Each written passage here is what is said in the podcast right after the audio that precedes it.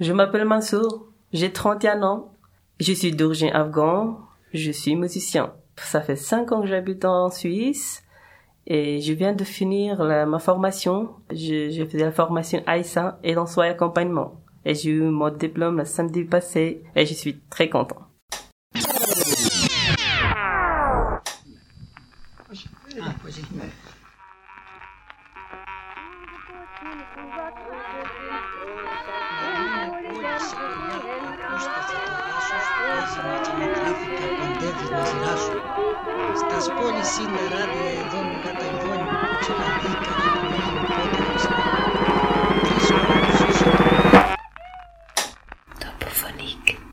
Bonjour et bienvenue à Topophonique, le podcast qui, à chaque épisode, retrace le parcours de vie d'habitantes et d'habitants du canton de Genève à travers les musiques des archives internationales de musique populaire du MEG. Lors de chaque épisode, nous interviewons une personne sur son parcours musical et son parcours de vie. Et notre invité sélectionne des archives sonores qui lui parlent ou qui lui rappellent des souvenirs liés à son parcours de vie et son parcours musical. Aujourd'hui, nous accueillons Mansour pour discuter ensemble de son parcours, de sa pratique musicale et des chansons qu'il a repérées dans la collection de musique d'Afghanistan. Bonjour Mansour. Bonjour. Merci beaucoup d'être venu ici. Et aujourd'hui en studio avec toi, il y a aussi Nina. Bonjour. Bonjour. Aujourd'hui, il n'y a pas Alba. Je vais expliquer pourquoi. Parce qu'en fait, euh, Topophonique, c'est pas seulement un projet de podcast, euh, mais aussi un projet d'exposition itinérante, sonore et participative qui traverse le canton de Genève de mai à octobre. Comme euh, la musique est centrale dans la vie de chacun de nous, nous avons décidé de faire de Topophonique non seulement un podcast, mais aussi une exposition qui permet aux habitants des quartiers d'écouter les archives et de les commenter. Donc les archives sonores circulent dans le canton de Genève en ce moment même dans des boîtes à musique et les différents habitants et habitantes peuvent aussi nous raconter leurs souvenirs musicaux, chanter des nouvelles chansons et faire donc, si il ou elle le désire, la même chose que nous faisons dans les podcasts à travers notre petit studio mobile qui s'appelle le Phonomaton. Topophonique. C'est justement parce que nous sommes en plein milieu de l'exposition que Alba aujourd'hui n'est pas là car elle est en ce moment même sur le terrain à Carouge, car pendant ces deux premières semaines de juillet, nous sommes à Carouge. C'est pour ça que Nina est ici, parce que Nina nous aide beaucoup sur le terrain et nous a aussi aidé pour euh, les recherches les repérages dans ce podcast. Donc euh, merci Nina. D'ailleurs, euh, Nina, pour remettre le contexte, tu fais des recherches sur la migration afghane en Europe. Tu es personnophone. Et tu nous as aussi présenté Mansour, très très important. Donc, merci à vous deux. Merci à toi.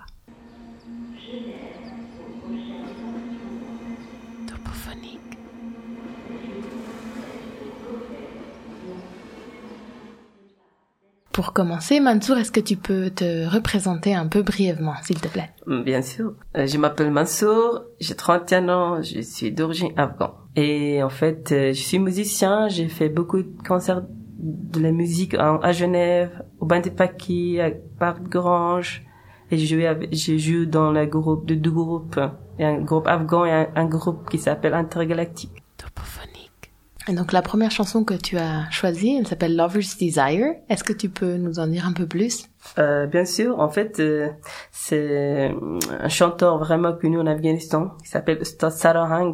Et Sassarang, c'est un, vraiment un grand chanteur et un compositeur. Il a beaucoup d'étudiants en Afghanistan et il y a des gens qui suivent l'école de cette, de Sassarang. Et moi, je l'aime parce que quand j'étais petit, j'écoutais, en fait, quand j'étais petit, mon père, il, écoutait beaucoup, beaucoup la musique de Sassarang. Il était fan de Sassarang. Et moi, avant, je, je l'aimais pas.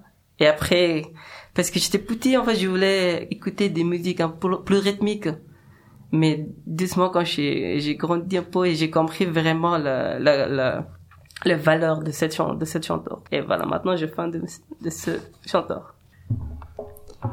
Et nous écoutons donc Lover's Desire qui est interprété par Ustad Sarhang Yacoub Kazimi qui a été enregistré en 1961 à Kaboul Radio et qui est publié par Folkway Recording.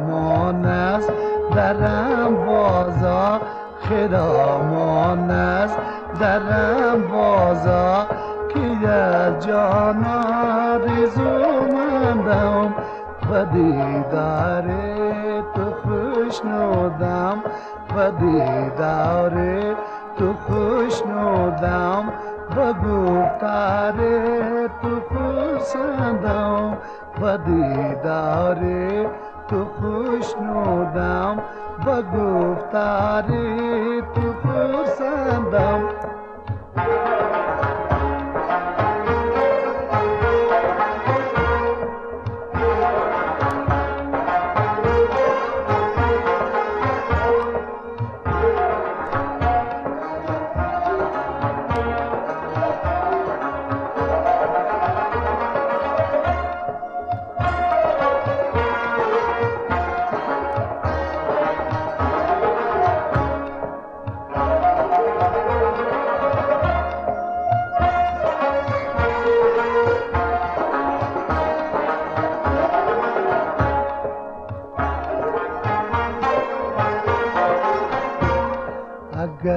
اگرچی خاطرت باور کسی پیوند ها دارد اگرچی خاطرت باور کسی پیوند ها دارد مبادان رو زوان ساعت مبادان رو زوان ساعت. که من جز با تو پیوندم مبادان رو زوان ساعت که من جز با تو پیوندم. خرامان از درم بازا خرامان از درم بازا که از جان آرزو مندم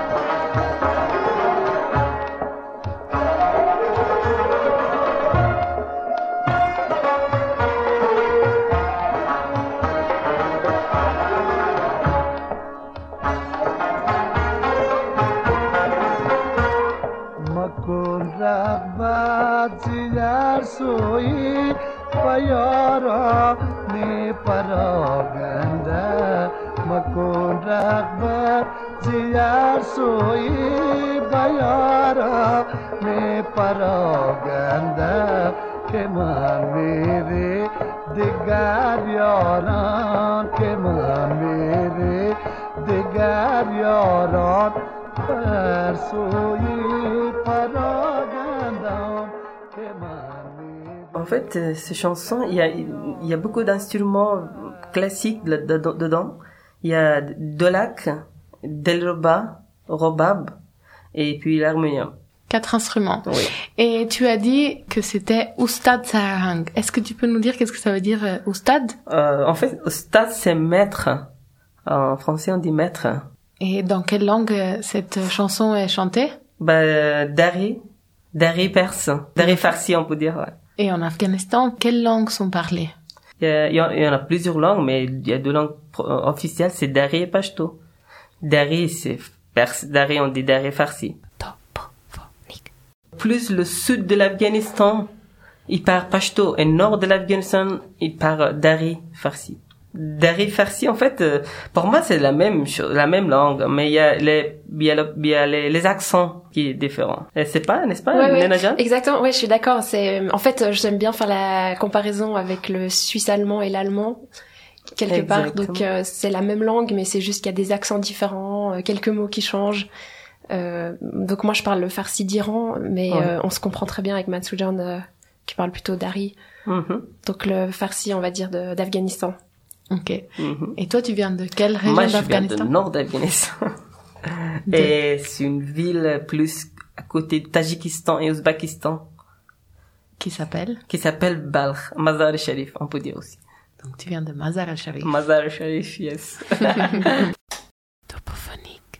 Donc euh, tout à l'heure, on a parlé des ressemblances entre le dari et le farsi, donc euh, une des langues principales de l'Afghanistan et puis la langue principale d'Iran. Et au-delà de la langue, en fait, euh, ces deux pays ont une très longue histoire euh, commune, que ce soit au niveau de la religion, du commerce, bah, de la culture, de la musique, de la cuisine. Donc euh, c'était un espace euh, historiquement en fait euh, très large. On a en fait euh, aussi beaucoup de poètes en commun. Le plus connu c'est euh, Molavi, donc euh, comme on la connaît en Occident euh, Rumi, qui est en fait né à Balkh en Afghanistan Mhm. et puis qui a en fait euh, fait toute une traversée euh, d'Iran puis qui est finalement allé vivre en Turquie, En enfin en Turquie. Turquie actuelle euh, où il a vécu et puis où il est, il est décédé. Donc euh, en fait c'est toute une, euh, une zone euh, nourrie des circulations de population depuis longtemps. Bah, en fait, j'ai- je voulais dire un petit mot. Avant, il- Asie centrale, par exemple, je me dis Afghanistan, Iran, Tadjikistan, ils parlent, parlent la même langue. Avant, il n'y avait pas Afghanistan. Ils, ont tout, je pense que c'était Khor- Khorasan, dit Ariana, quel- il y a la même langue en trois pays. Tadjikistan, Iran et Afghanistan. Ils par- parlent la même langue. Oui, exactement. On se comprend de nouveau avec des accents, quelques mots différents. Mhm. Euh, c'est juste le- la manière d'écrire qui est différente. Exact. Moi, j'avais passé du temps euh, à Mashhad, euh, qui est en fait euh, dans, justement dans cette région qu'on appelle le Grand le Khorasan, et qui était vraiment, qui a toujours été un grand centre euh, d'intellectuels, euh, ouais, d'ébullition artistique. Et encore aujourd'hui, Et donc le Khorasan, Khorasan, ça représente quoi exactement? C'est historiquement cette grande région. Aujourd'hui, c'est une province iranienne, mais en fait, euh, historiquement, c'était beaucoup plus grand et ça s'étendait encore euh, jusqu'à Herat et puis Oh oui. euh, encore d'autres villes afghanes. Tu nous disais que tu as entendu Oustad Sarang, donc Mhm. euh, l'interprète de la chanson que nous venons d'écouter, qui a été enregistrée en 1961 à Kaboul. Elle te rappelle ton père parce que ton père aimait beaucoup cette musique. Mhm. Ouais. Est-ce que tu peux nous raconter donc un peu de ton parcours musical, peut-être en commençant par ton père qui est musicien, c'est bien oui, juste? Ouais, c'est vrai. Ben, mon père, déjà, il, il joue, il est musicien. Il joue tambour. Tambour, c'est un instrument. Et un instrument vraiment, euh, on peut dire l'ancien, non? Oui. Typique d'Afghan. Et qui, qui joue plus au nord de l'Afghanistan. Mon père, il a appris de son père. Le tambour qui est un instrument effectivement un des plus anciens. On a des témoignages euh, de tambours dessinés sur des euh, bas-reliefs assyriens qui datent euh, il y a 3 millions, donc de 800 avant Jésus-Christ. Et c'est donc un instrument de la famille des luttes. Et on appelle des luttes en organologie, donc dans la science qui permet de catégoriser les différents instruments qui existent dans le monde. Et on les classe par famille, et c'est dans la famille des luttes, donc euh, la même famille des guitares. Et c'est un instrument à cordes pincées qui a un manche et une caisse de résonance. un des plus anciens du monde et on en retrouve des traces dans toute l'Asie centrale et aussi en Europe de l'Est. Et toi, tu n'as pas appris le tambour? Euh, non, en fait, euh, quand moi j'étais j'ai 31 ans et je voulais pas apprendre cet instrument. Je voulais apprendre d'autres instruments pour blues rythmique, euh, tout ça.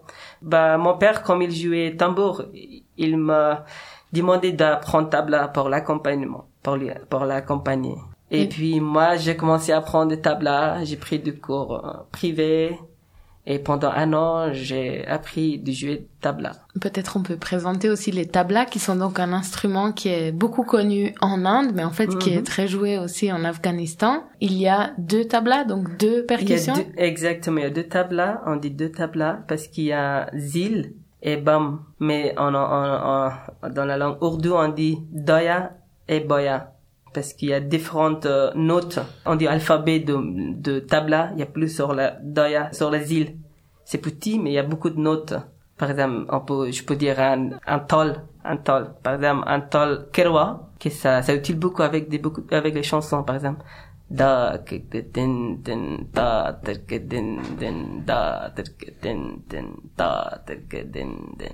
Et ça, c'est un tal, un tala. C'est euh, une sorte de grammaire qu'on apprend quand on joue des tablas, qui est basée sur des onomatopées qui ensuite permettent de, de jouer avec, euh, Avec le doigt. Mhm. avec les doigts. Et on peut peut-être écouter, comme tu viens de le faire, un exemple euh, qu'on trouve sur YouTube, Oui, sur sûr. euh, Tabla Lesson 1.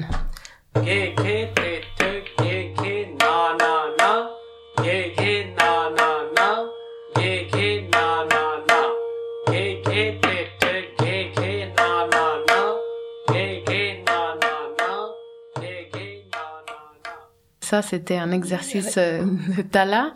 Et tu nous avais expliqué euh, la dernière fois qu'on s'est vu que justement, quand on apprend à jouer des tablas, on apprend cet alphabet que, que toi tu appelles le bol, qui sont justement bol. ces onomatopées. Exactement. Et le boule, en fait, avant de jouer, il faut savoir le d'un, d'une tôle. Par exemple, quand je vous ai dit da, da, ken, ken, que- din, din. D'abord, il faut savoir le boule. On dit avec la, avec, euh, on prononce d'abord. Il faut savoir le chanter. Et chanter, il faut savoir le chanter. Si vous n'arrivez pas à chanter, vous n'arrivez pas à jouer. C'est trop difficile à apprendre. Ok, donc toi tu as pris un an de cours tu as aussi appris ce solfège de, de Tala à chanter. Oui. Et ensuite, euh, tu as commencé à accompagner ton père. Oui, oui, oui, exactement.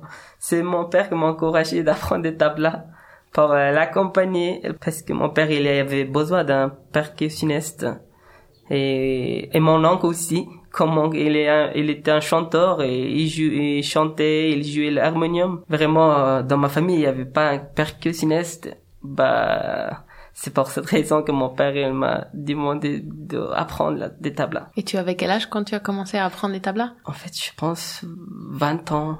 J'avais 20 ans, ouais. C'était payant en fait. euh, j'ai pris un, un cours privé pendant un an et je suis pas trop professionnel, mais j'ai appris de- beaucoup de rythme, beaucoup de tal pour accompagner mon père et mon oncle. Et voilà. Et du coup, tu as commencé à jouer beaucoup avec eux après? Oui, oui, exactement. Après, quand j'ai appris des tal et j'ai commencé à jouer avec des amis, avec euh, mon père, mon oncle, et avec les expériences, j'ai appris beaucoup de notes, beaucoup de choses après.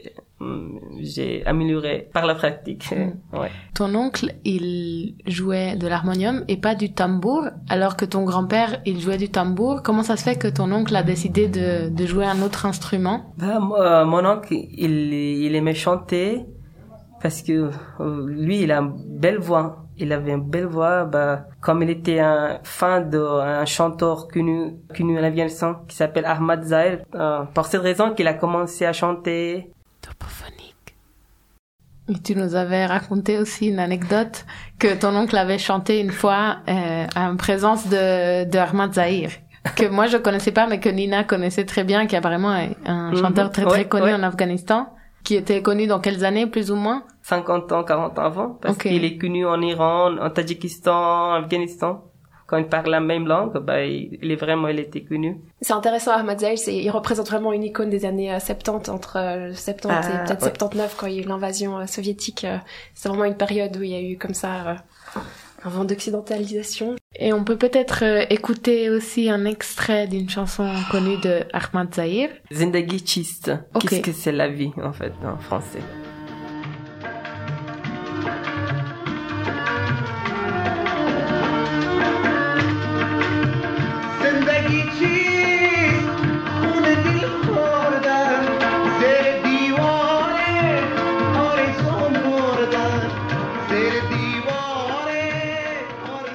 En fait, mon oncle, et un jour, il était à l'école, il chantait une chanson d'Ahmad Zahir. Parce que le- ce jour-là, Ahmad Zahir il était invité dans l'école de mon oncle. Et mon oncle, il a essayé de chanter une chanson de lui. Et mon oncle, vraiment, il était, il, il chantait bien, en fait. Et Ahmad Zahir, il a aimé sa voix, bah, il a, il, il lui a compliment Il l'a complimenté. le monter, pardon. bah, c'est pour cette raison, il a continué euh, son chemin et il a continué à chanter. Il a reçu la bénédiction d'Ahmad Zahir pour pouvoir euh, commencer sa carrière de chanteur. Et tu nous avais dit dans euh, un entretien que nous avons fait en préparant ce podcast que les chanteurs, ils jouent souvent de l'harmonium pour euh, pour s'accompagner. Et toi, c'est aussi un instrument que tu as appris à jouer. C'est juste quel Oui. âge tu avais quand tu as commencé à jouer de l'harmonium? En fait, après, une fois que j'ai appris des tablas et j'ai accompagné tout le temps mon oncle et mon père, après, je, moi, je- en fait, euh, euh, j'aimais, j'aimais chanter aussi. Et à- pour cette raison, j'ai, essayé d'apprendre l'harmonium, de jouer d'harmonium. Et j'ai pu, j'ai pris un an cours, euh, de cours privé en Afghanistan pendant, euh, en 2013, il y avait pas l'école parce qu'il y a, à cause de situation un peu difficile. Et il y a des cours privés. Bah, j'ai pris un an cours d'harmonium. Parce que j'aimais chanter. Et l'harmonium, c'est un instrument qui est un instrument à clavier, mais qui est un instrument à vent qu'on referme et ouvre. On fait du vent, c'est presque comme un accordéon, un peu différent. Il y a des bourdons qui jouent tout le temps, donc des notes qui restent stables. Et il est fait en trois parties, tu m'as dit, un Mhm. harmonium. Bah oui, en fait, il y a trois parties. On dit première saptak, deuxième saptak et troisième saptak. Première saptak, c'est plus pour les pour euh, l'exercice, pour euh, travailler sur la voix. Et deuxième saptak, c'est ça aussi on peut on peut on peut tra- tra- travailler sur les notes. Et voilà, troisième partie, troisième saptak, c'est plus zil. C'est trop, je veux dire, euh, fine. Aigu. Aigu. pardon. Oui. Et toi, tu as pris euh, des cours d'harmonium pendant longtemps? Pendant un an, oui, j'ai pris, pendant un an, j'ai, j'ai eu le cours de l'harmonium. Ok. Tu avais quel âge quand tu as commencé à jouer de l'harmonium? Ok, bah, 2013, euh, j'ai quitté l'Afghanistan, j'avais quel âge? 21, 22, 20, 22, je pense. Ah, donc tu as quitté 23, l'Afghanistan 22, oui. après avoir commencé à prendre des cours. Exactement, ouais. Ok. Ouais. En 2013, j'ai quitté l'Afghanistan après. Pour aller en Turquie. Euh, en fait, à cause d'une situation qu'on a eue en Afghanistan, bah, on a quitté l'Afghanistan avec toute ma famille. On est venu en, en Turquie parce que ma sœur, elle était étudiante dans une faculté euh, en, en Turquie. Et puis, on a, moi, j'étais 12 ans en Turquie. Après, j'ai quitté Turquie pour venir euh, en Suisse. Et tu nous disais que dans tes valises, tu avais surtout emmené deux choses importantes. Ah oui, c'est vrai. En fait, j'ai j'ai amené euh, mon harmonium, qui il est là avec nous, et je l'ai amené de l'Afghanistan, depuis l'Afghanistan jusqu'à Turquie en avion, et, et après depuis Turquie en Suisse, ma famille m'a envoyé par la poste. Et vraiment, c'est un, un instrument, il est un ami pour moi, il est toujours avec moi. Et quand je suis triste, je commence à jouer, je chante pour éloigner le stress. Et, et tes tablas, tu les as prises aussi? Ou tu les as laissées en Afghanistan bah non, en fait des tablas, euh, j'ai l'amené aussi. C'est vrai qu'on a, j'ai amené des tables, mais des tablas et l'harmonium, mais les tablas c'est, ils sont chez ma sœur en Turquie. Je, je l'ai pas amené parce qu'ici j'ai déjà des tablas. Au stade Armand, qui est un grand, un grand chanteur d'Afghanistan qui habite à Versoix, il m'a, il m'a offrir, Offert. offert, il m'a offert des tablas. Ah waouh Et tu l'as connu comment? Bah, je, en fait, euh, j'ai joué avec des amis afghans. En fait, comme j'avais, quand je, suis venu ici, Et il y a un ami un afghan qui, il y avait beaucoup des Afghans qui habitaient pendant 20 ans. Et un, un autre ami euh, de moi qui a raconté qu'il y a un, il y a un personne, une, euh, un réfugié qui euh, vient d'arriver, qui joue de tabla, bah il m'a rencontré là. Et puis après j'ai renco- rencontré Stade Armand. Il est un chanteur, il joue de guitare, et, euh, euh, guitare et robab, l'harmonium aussi. Et donc, euh, il habite à Versoix. Et tu nous avais dit dans un entretien que la première chanson qu'on a entendue, et il y avait aussi un percussionniste que tu as connu grâce à Oustad Arman. C'est juste? Ah oui, en fait, c'est euh, Malangjan. Malangjan, c'est quelqu'un qui joue Zerbarali. Zerbarali, c'est on dit darbuka en français. Bah Zerbarali, vraiment, lui, il était quelqu'un trop fort. Il était, il jouait bien le Zer- euh, Zerbarali.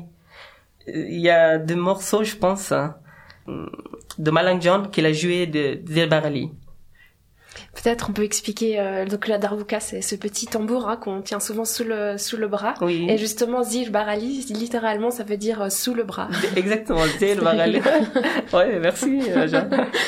Et, et d'ailleurs, est-ce qu'on peut peut-être aussi expliquer qu'est-ce que ça veut dire Jan? Parce que vous utilisez souvent ce, ce, Bah, ce mot. Ah, Léna Jeanne, tu dis Ah oui. C'est comme euh, un petit suffixe pour dire euh, mon cher, ma chère.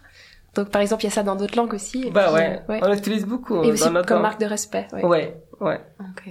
On en profite du coup pour écouter euh, Zerbahali Solo de Malang Jan qui a été aussi enregistré en 1961 à Kabul Radio par euh, Ethnic Folkways Recording.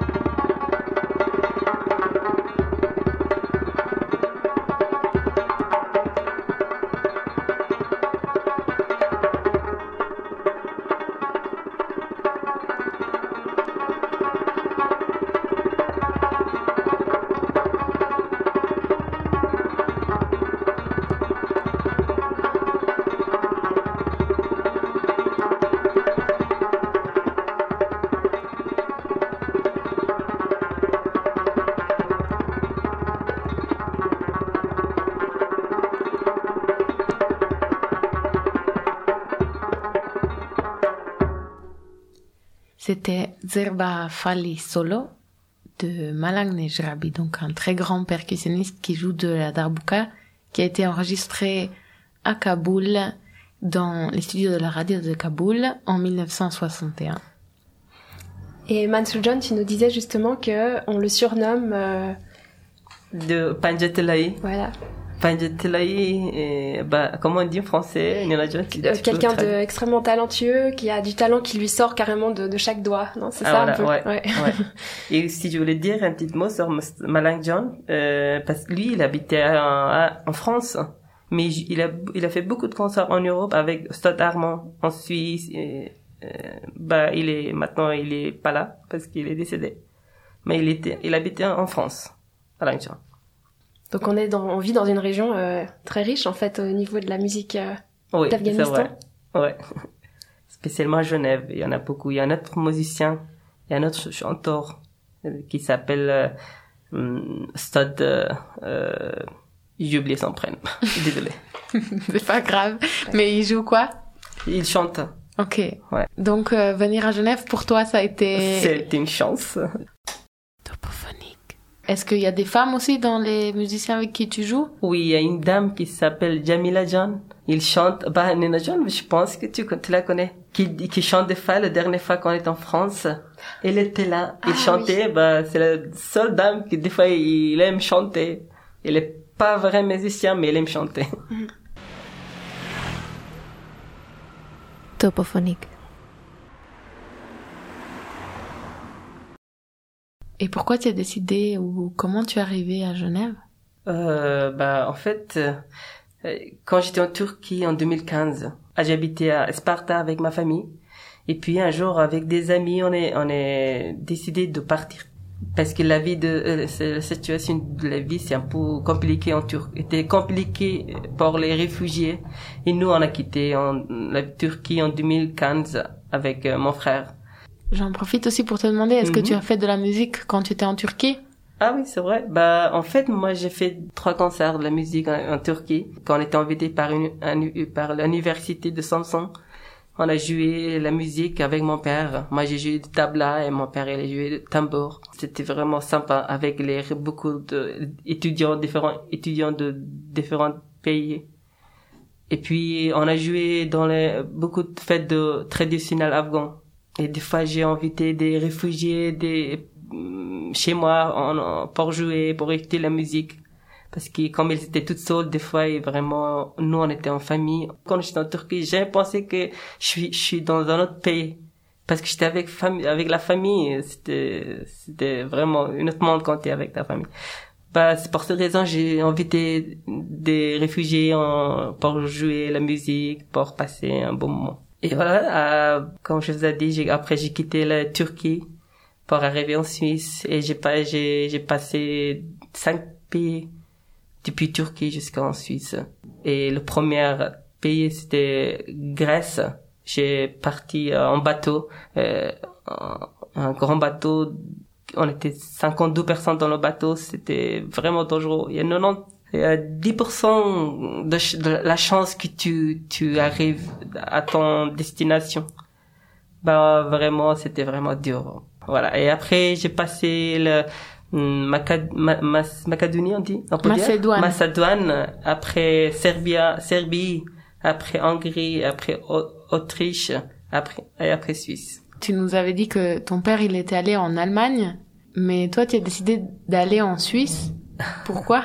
Ah oui. En fait, euh, mon père, il était, il était parti avant de nous, avant nous. Il était parti en Allemagne six mois avant nous. Et nous, moi, avec mon frère, je suis pas allé en Allemagne parce que j'ai vu qu'il y avait, il y avait beaucoup de situations pour compliquées en, en Allemagne. Et j'ai vu sur Google que Suisse, c'est un pays vraiment qui, un pays qui a la, la qualité de vie c'est bien en Suisse et puis hum, l'autre chose que qu'il fait pas on dit déporte qu'il sortent pas les réfugiés Elle déporte pas déporte pas les réfugiés dans le premier pays. Dublin, où on est arrivé. C'est juste? oui Ok. Euh, voilà j'ai commencé en fait le premier jour que je suis arrivé c'était Allestatten c'était Sangal, San, on dit Sangal. Oui, t'es arrivé dans le canton de a... Saint-Gall, Oui. exactement. Après, je suis transféré. J'étais arrêté par les douanières. Et après, les, les douanières, ils m'ont pris les empreintes digitales et ils m'ont envoyé dans un premier centre de réfugiés. C'était une quartier, une petite ville. Oui, c'est une ville qui s'appelle Alst- Alstetten, Alstetten. dans le canton de Saint-Gall. Exactement. Bah, le premier jour, quand je suis arrivé, j'ai beaucoup de, des mémories. Le jour que j'étais en, De souvenirs. des souvenirs. Le premier jour que j'étais à Autriche, euh, dans la gare euh, de euh, et j'ai pris un, billet pour venir à Genève. Parce que j'ai un ami, il m'a, il, habitait à Genève, il m'a demandé de venir là-bas. Et moi, j'ai pris un billet direct pour arriver à Genève. Et le jour, j'étais trop content et j'avais 121 euros. Et j'ai pris 120 billets pour arriver à Genève, il reste 1 euro. Et quand je suis arrivé aux douanes de Suisse, j'étais arrêté par la police. J'étais trop, j'étais trop triste. Parce que j'avais pas d'argent et après c'était trop compliqué. Mais j'avais la chance que le jour de transfert, quand j'ai regardé le liste, et j'étais transféré à Genève. À ce jour-là, je, j'ai dit, je me suis dit, Massoud, t'as la chance vraiment. En fait, il y a beaucoup de gens qui dépensent de l'argent pour arriver en Suisse, mais j'avais 400 euros depuis Turquie et Suisse. Et un euro que j'étais dans ma poche et, en fait, je sais pas comment dire, je me suis dit, avec un euro, un jour, je, je deviens riche aussi. bah après, je suis transféré à Genève avec mon petit frère et voilà, ça fait cinq ans que j'habite à Genève. Juste un mot pour euh, te remercier pour ta confiance, parce que c'est toujours des, parcours extrêmement difficiles et aussi à les raconter. Et puis bon, c'est aussi une occasion pour se rappeler à quel point c'est un parcours euh, terrible et puis que encore aujourd'hui, euh, la Suisse pourrait faire plus. Tout à l'heure, Matt Shulden a parlé du règlement Dublin, de son application en Suisse. Donc il avait vu que la Suisse en fait ne renvoyait pas de personnes dans le premier pays dans lequel ils étaient entrés dans l'Union européenne. Mais il faut noter quand même hein, que depuis 2015, euh, donc depuis cette crise migratoire, comme on l'appelle, bien que c'est à mettre entre guillemets parce que c'est plutôt une crise euh, des politiques migratoires européennes, en fait la Suisse a appliqué ce règlement. Et donc c'est un règlement qui renvoie la responsabilité d'une demande d'asile euh, au premier pays d'entrée. Et donc c'est une procédure longue, coûteuse, qui laisse souvent en fait les personnes dans des états d'incertitude prolongée. Et on a bien vu hein, dans les médias euh, à quel point la situation en Grèce est difficile. En Grèce, en Italie, donc dans ces premiers pays euh, du pourtour euh, méditerranéen. Ce ne sont pas du tout en fait des, espaces qui sont adéquats pour des personnes qui sont en demande de protection internationale. Ces questions de politique migratoire sont importantes, mais bon, elles changent au jour le jour. Donc on va ajouter quelques liens pour se tenir informé sur la situation actuelle dans la description du podcast. Merci pour ta confiance pour nous raconter euh, ce parcours. Je t'en prie. Et donc, euh, par rapport au parcours musical, une fois que tu arrives à Genève, tu t'es fait envoyer par la poste euh, ton harmonium. La première chose que j'ai fait, ça vraiment. Ah oui? J'étais toute seule là, au début, vraiment. J'avais pas des amis, j'étais et je parlais pas la langue, c'était vraiment compliqué pour moi. Et après j'ai euh, j'ai j'ai demandé d'envoyer mon harmonium et j'ai commencé à jouer tout ça. Et après j'ai raconté les musiciens, des amis et j'ai fait beaucoup de concerts de, de la musique à Genève et des fois j'ai organisé les fêtes pour les réfugiés comme je les comprenais les situations et j'ai organisé beaucoup de fêtes pour d'autres réfugiés. Moi, j'étais, quand j'étais musicien, je voulais aider l'autre gens. Bah, voilà. Vraiment, j'ai joué, j'ai, j'ai fait beaucoup de musique à Genève aussi. Donc c'est incroyable comme la musique, euh, c'est souvent un moyen de d'avoir des contacts différents et c'est ce qu'on essaye de faire aussi avec notre projet. D'ailleurs, j'en profite de créer des, des espaces et des moments de rencontre à travers la musique. Et comme beaucoup de gens qui viennent dans ces studios nous racontent, la musique c'est souvent un moyen pour euh, pour sortir un peu des réalités difficiles et puis de d'être bien. La prochaine chanson que tu as choisie s'appelle Pancheri Poldei, qui est aussi une chanson de fête, c'est juste? Oui, ouais. C'est une chanson de Pincher. J'ai choisi parce qu'il y a que le, le voix, les voix et le daira. Daira, c'est, en français, on dit daf. Pancher, c'est une ville du nord de l'Afghanistan, c'est juste? Oui, oui. Pincher, il y a que les montagnes là-bas. Vraiment, c'est une belle ville, hein, Pincher. Et toi, tu l'as choisie pour quelle raison cette chanson? Euh, en fait, j'ai la famille, euh, femme de mon oncle, il est de Pincher. Bah, quand il y a, quand y avait des fêtes de la, de la famille de, fêtes de mariage dans la famille de Pancheri, il jouait cette, euh, cette typique chanson avec voix et le daf seulement. C'était vraiment acoustique et c'était très intéressant.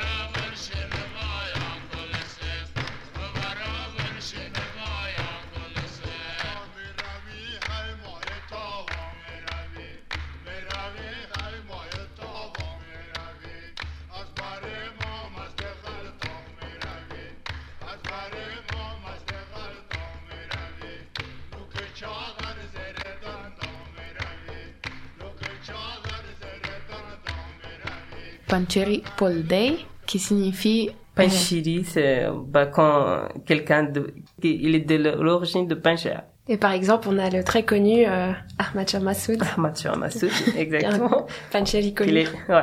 Et son symbole, c'est son, il a un bonnet qui, c'est vraiment, il est connu. Mais Ahmad Shah Massoud, c'est le commandant Massoud. Oui, et Ah, qui a été tué en 2001, un peu après les, les attentats du 11 septembre. exactement. Ah, je me souviens de cette nouvelle à la télé. En fait, c'était le 11 septembre même. Je me souviens des nouvelles du 11 septembre et en même temps, je me souviens qu'à la télé, il parlait à le commandant Massoud a été tué. Non, oui. Ok. Et c'est une personne qui vient de Pancher. De Pancher, exact. Ok. Donc euh, cet enregistrement a été publié à Paris en 1962 aux éditions BAM, boîte à musique. Les interprètes sont malheureusement inconnus. Les instruments, c'est la daira, donc cet Daïra. instrument Hmm. percussif. Comme je vous ai dit, c'est Daf, Daïra. Je pense en perse, euh, on dit Daf Nanajan. Oui, Son exactement. fils. Et de quoi parle cette chanson? En fait, de l'amour. Il parle d'une fille, bah, Goleseb, Goleseb, Goleseb, Gol c'est les fleurs, Seb c'est pomme. Bah, je pense le fleur de pomme c'est joli, bah, il parle de, de ça.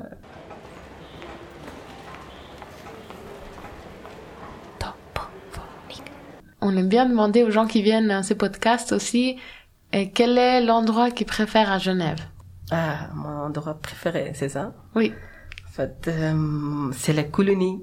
J'aime bien d'aller là-bas, il y a une belle vue, vue là-bas. À Quand- Colonie. À Donc, Colonie, oui. exactement. Et en plus, comme je vous ai dit, qu'il y a des gens riches. Et comme moi, je pense toujours d'être riche et je vais là-bas pour... Pour avoir la Pour- sensation que ça a vraiment marché. Ton Exact. 1 euro, il est vraiment devenu, s'est multiplié. Exactement, ouais. Dernière chanson que tu as choisie parce qu'elle te rappelait une personne euh, avec qui tu joues ici à Genève qui s'appelle Pareshejal, Mhm. qui a joué au rubab et à la tabla. C'est un grand euh, musicien de Robab. Il est de Herat, Mohamed Daim Khoshnawaz. Il est, il jouait, il il jouait le robab. Il est vraiment quelqu'un très connu en Afghanistan. Et il y a un, un ami afghan qui habite à Genève. Il joue au robab. Et souvent, il joue ce morceau. Et c'est pour cette raison que j'ai choisi parce que je connais ce morceau, toute le mélodie, je connais par corps. C'est pour cette raison que j'ai choisi ça. Et mon ami joue de robab, il joue dans notre groupe. Il y a, on a un groupe afghan qui s'appelle Ham Hawa. Et nous, on fait des fêtes, on fait des concerts de la musique à Genève ensemble. On a fait beaucoup de concerts. Donc nous écoutons Parishejal de l'interprète Mohammad Rahim Khoshnawaz. qui est publié en 1993 par les IMP VDE Gallo. C'est des enregistrements qui ont été réalisés en 1974 par John Paye.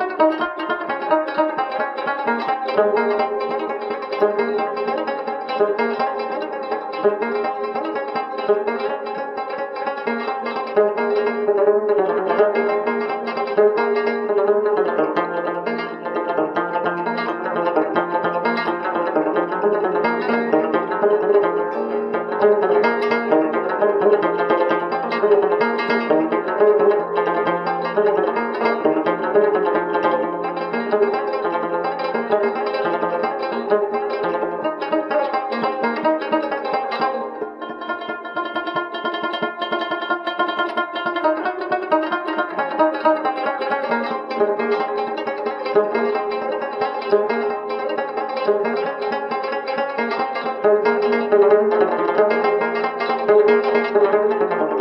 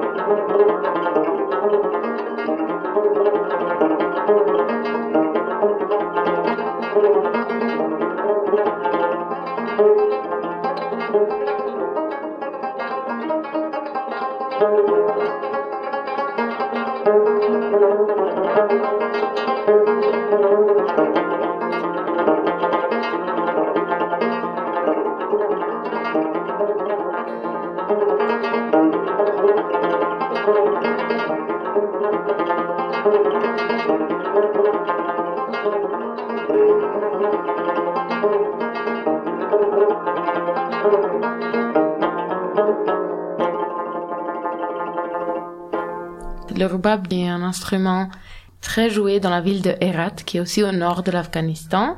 Oui. Et c'est aussi un instrument à cordes pincées très ancien qui date d'au moins 1000 ans, de l'époque de l'empereur Gengis Khan. Genghis Khan, yes.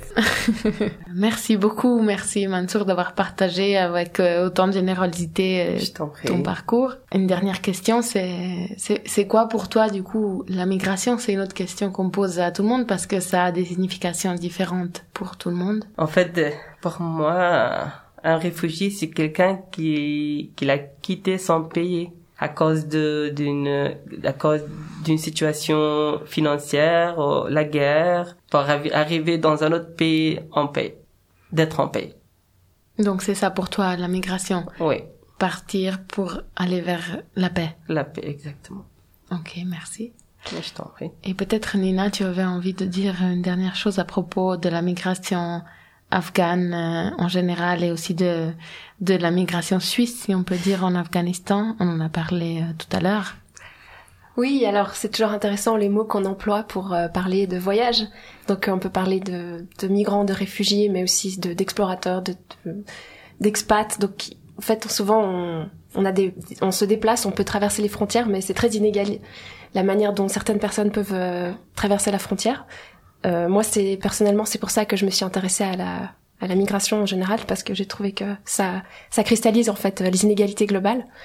Et euh, l'Afghanistan, euh, malheureusement, connaît une crise bah, depuis maintenant bientôt quatre décennies. Donc depuis l'invasion soviétique de 79, de 1979, qui s'est passée pendant la guerre froide.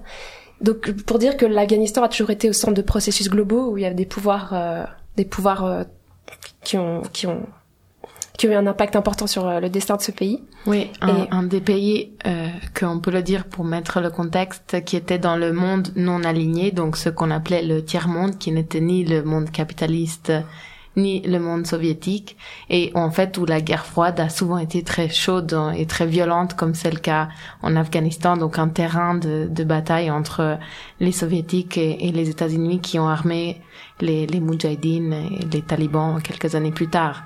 Exactement. Et c'est pourquoi l'Afghanistan est devenu un des premiers pays euh, quelque part euh, qui produit, on va dire, des, réfugiés. Le 95% des réfugiés, en fait, afghans restent en fait dans la région, donc ils circulent, ils restent euh, en Iran, au Pakistan. Et en fait, il y en a très peu si on veut qui arrivent jusqu'en Europe.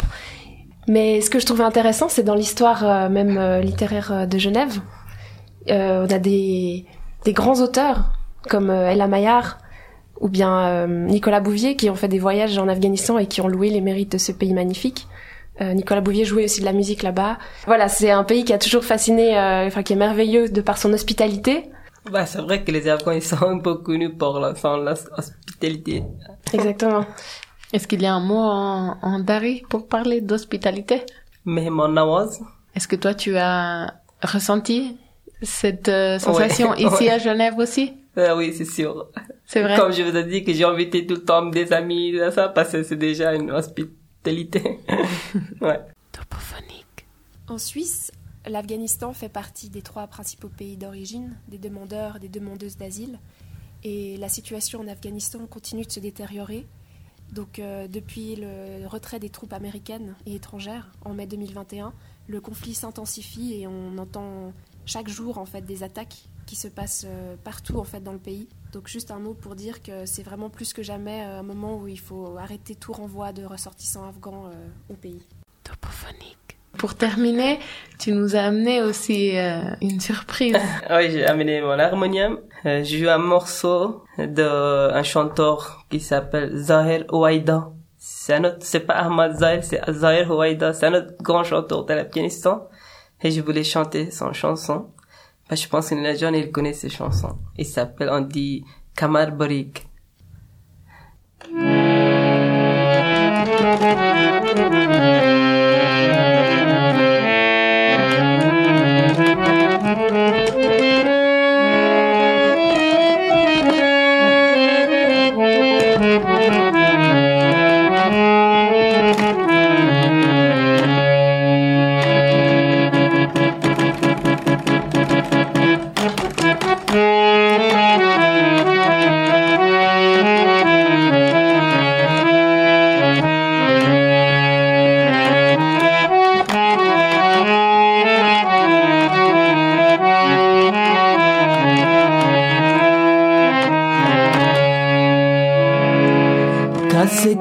عاشق است.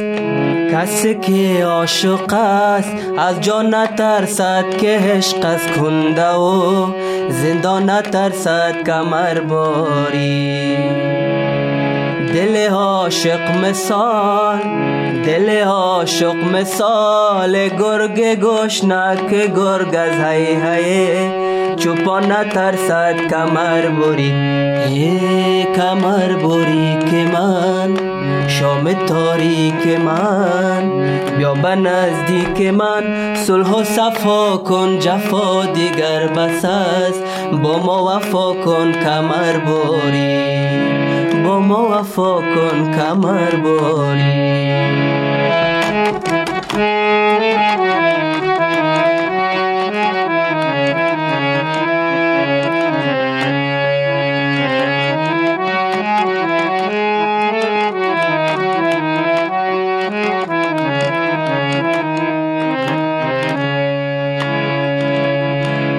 علا دختر بلا علا دختر بلا ای آسمانی گه با ما گه با دیگرانی کمر باری. خدایت داده و خدایت داده و روی زیبا ولی سنگین دلو نامهربانی کمر بری ای کمر بری که من شام تاریک من بیا به نزدیک من صلح و صفا کن جفا دیگر بس است با ما وفا کن کمر باری با ما وفا کن کمر باری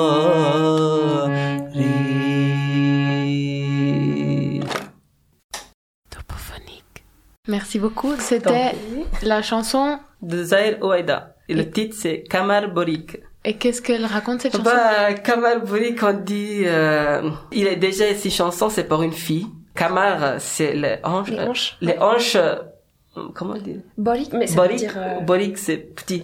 euh, étroit. Ch- Hanche euh, peut-être menu, menu, enfin. Bah voilà, le- il part d'une belle fille qui a un hanche trop petit, qu'elle est trop belle, voilà. Ah, c'est un peu sexiste. Exactement. ok. Toujours envoyer les femmes à leur aspect physique. Ah, dis donc. Mais non, mais merci. Quelle voix magnifique. euh, C'était Sophie, très merci. touchant. Merci Magnifique, beaucoup. magnifique. Merci, c'est gentil. Mansour John, خیلی ممنون. تشکر خواهش میکنم قابلش نیست Et Là, vous devez me traduire. Alors je crois qu'il faudrait faire un autre podcast sur les formules de politesse. Ah oui, c'est vrai.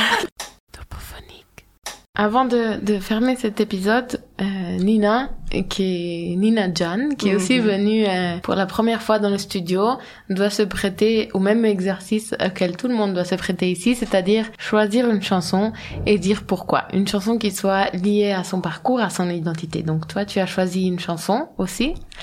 Alors merci beaucoup euh, pour l'écoute. Euh, donc euh, moi je suis euh, Nina Kamsi, je suis euh, née euh, à Genève, mais mes parents sont les deux iraniens, donc j'ai toujours euh, nourri une grande curiosité pour euh, pour cet espace culturel comme je disais, donc euh, l'Iran, l'Afghanistan, euh, justement pour des raisons de langue et c'est pour ça que j'ai choisi ce morceau euh, qui est un poème de, du grand euh, poète Saadi Shirazi, un grand poète qui dans ce poème en fait parle du, du doust, en fait de l'être aimé, mais c'est toujours très intéressant dans ce genre de poème mystique où on n'est pas sûr si le douce c'est un être aimé charnel ou, ou divin. Donc voilà, je vous laisse apprécier ce morceau.